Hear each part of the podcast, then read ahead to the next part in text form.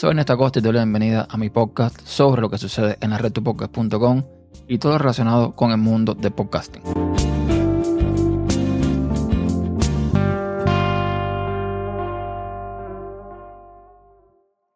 Bienvenidos a un nuevo episodio y quiero empezar hablando sobre un proyecto que ha nacido en Cuba, un proyecto con el que he hecho mis colaboraciones, pero que todo el mérito se lo tiene que llevar su creador, Carlos Lugones, arroba Lugodev en redes sociales. Me refiero a CubaPod. Inicialmente CubaPod tenía como nombre eh, Podcast Cubano y es un directorio que tiene como objetivo pues visibilizar la obra de podcasters cubanos fuera y adentro de la isla y que pretende agrupar bajo un mismo espacio todos los podcasts producidos por estos cubanos. Ya hay un montón de podcasts en el directorio, todo va creciendo poquito a poco. Hay un montón de personas que se están embullándose sus podcasts desde Cuba y esto es muy importante, porque hay que tener en cuenta que todos los medios de información en la isla están controlados por el gobierno. Hay algunos medios independientes, pero en su mayoría todo es controlado, todo está, eh, digamos, filtrado por la opinión del gobierno. Entonces, el podcasting es una forma de llegar a más personas con una visión diferente, con una información diferente a lo que se puede encontrar en medios oficiales. El directorio va creciendo y no solamente el directorio.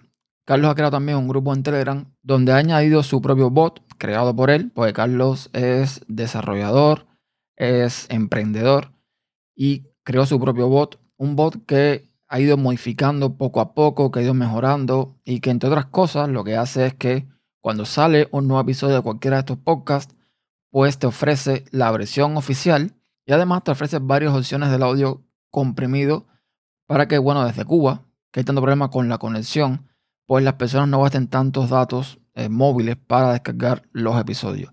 Es decir, si entras al grupo de CubaPod, cada vez que se publique uno de estos podcasts va a salir ahí con el episodio original y un, bueno, una, copia del episodio, digamos que a 96 kilobytes por segundo, otra 60, otra 40, etcétera, lo que hace que pierda calidad el audio, evidentemente, pero también que el audio pese menos. Y esto es algo que se valora muchísimo, muchísimo en la isla.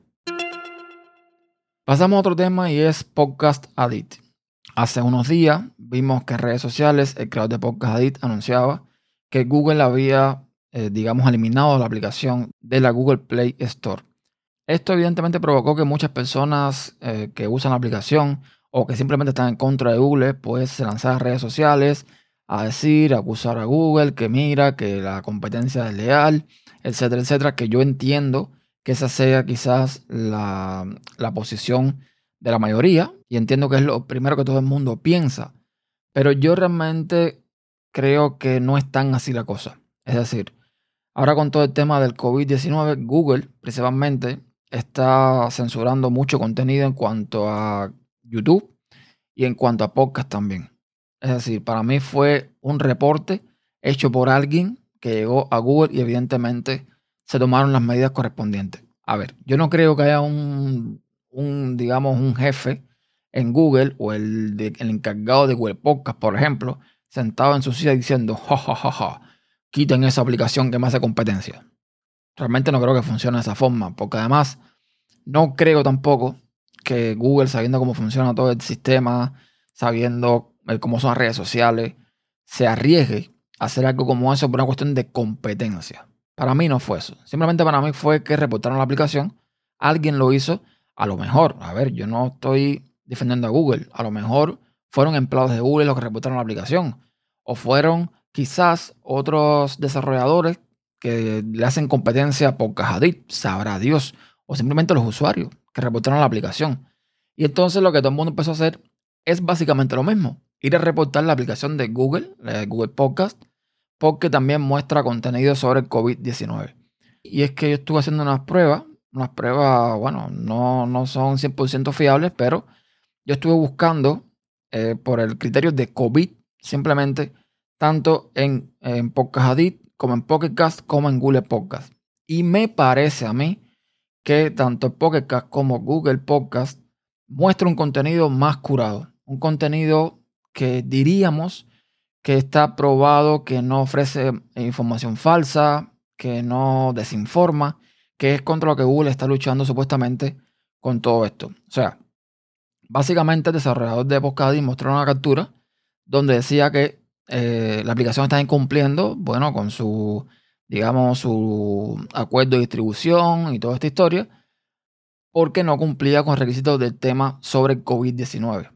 Entonces, a lo mejor por ahí van los tiros. De hecho, no pasó mucho tiempo para que volvieran a poner la aplicación en la Web Play Store. Pero lo que digo es que yo no creo que sea una cuestión de competencia desleal. Señores, esto eh, el otro día en Gipollas, tanto Chinón como los chicos de Gipollas hablaron del tema de Google Podcast. Y era un tema que tenía pendiente, pero bueno, ya ellos lo abordaron mejor ahí, así que lo remito para aquel episodio. Google Podcast lo que le quedan son detalles para ser posiblemente la mejor aplicación para escuchar podcasts que tendremos en un futuro no muy lejano. ¿Por qué digo esto? Yo sé que Podcast Addy, Pocket Cast, Castro, Overcast, todas las aplicaciones de podcast que ustedes eh, utilicen tienen ciertas funcionalidades por las cuales ustedes lo utilizan. Y tienen sus opciones y tienen sus cosas. Yo sé todo eso. Pero ninguna tiene lo que tiene Google Podcast. Y es el buscador de Google. Esto, imagínense toda la potencia que tiene Google a la hora de transcribir en YouTube, por ejemplo, que subimos un video en YouTube y lo transcribe en varios idiomas, lo pone subtítulos en varios idiomas.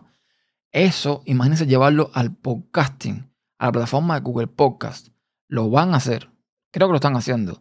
Y como resultado, lo que tendremos es que cuando busquemos un tema muy específico en el buscador de Google Podcast, vamos a tener resultados específicos. Vamos a tener resultados sobre lo que estamos buscando. Y por ende, podremos escuchar determinados episodios de determinados podcasts que traten el tema que estamos buscando sin necesidad de suscribirnos a ese podcast.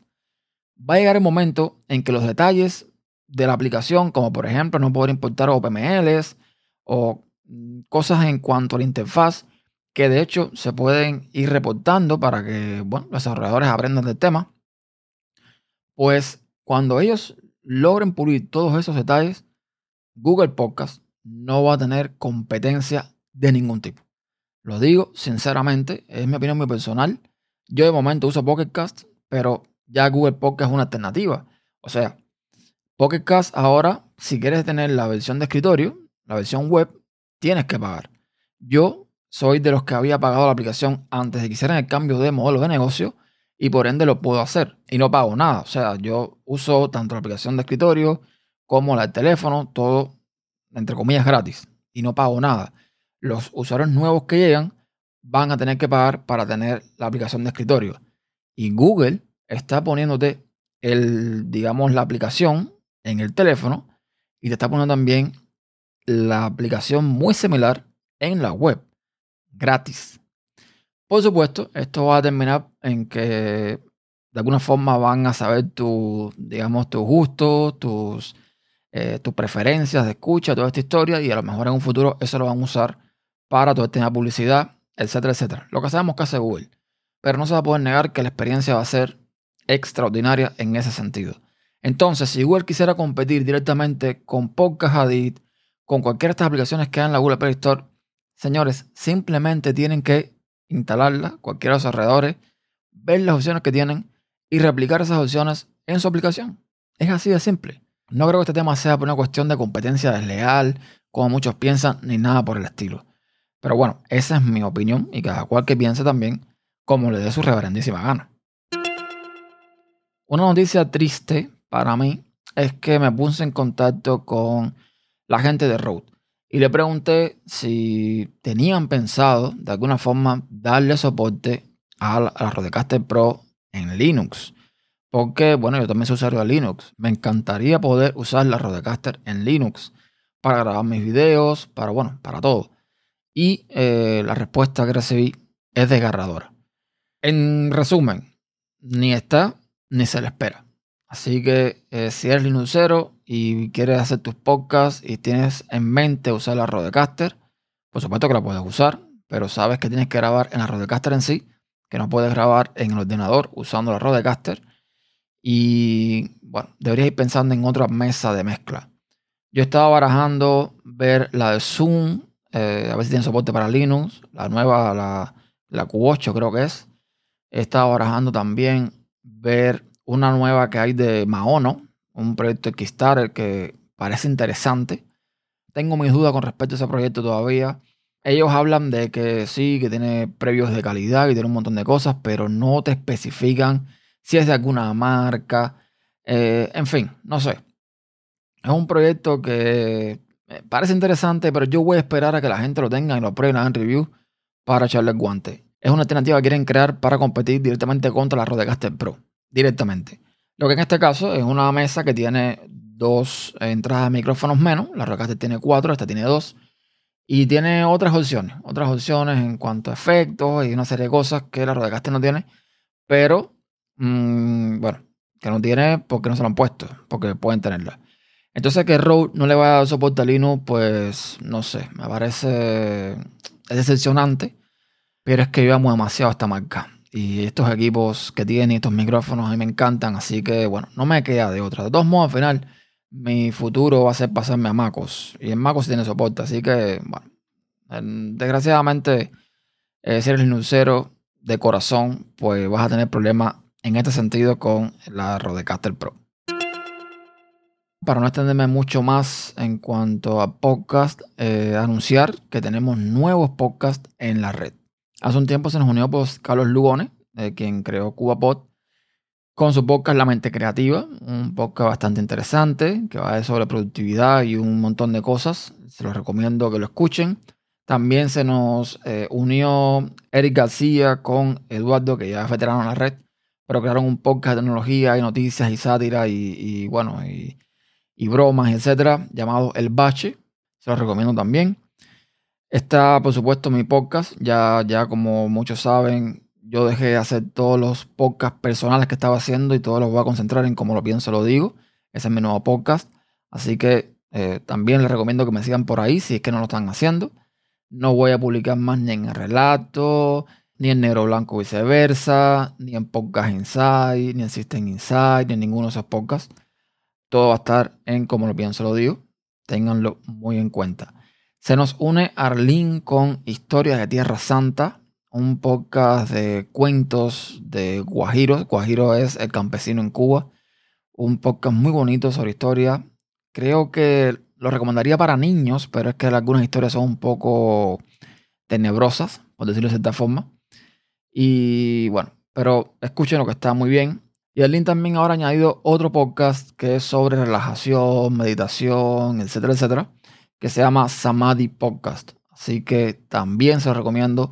Pasen por la red, pasen por tupodcast.com barra podcast, así con ese final, que ahí están todos los, eh, todos los podcasts, bueno, los antiguos, los nuevos, para que le echen un oído y vean si les gusta o no, que yo estoy seguro que les va a gustar. Y esto es todo por hoy. Gracias por escuchar. Ya saben que todas las formas de contacto las tienen en tupodcast.com barra contacto y me pueden dejar sus comentarios en tupodcast.com barra tu podcast.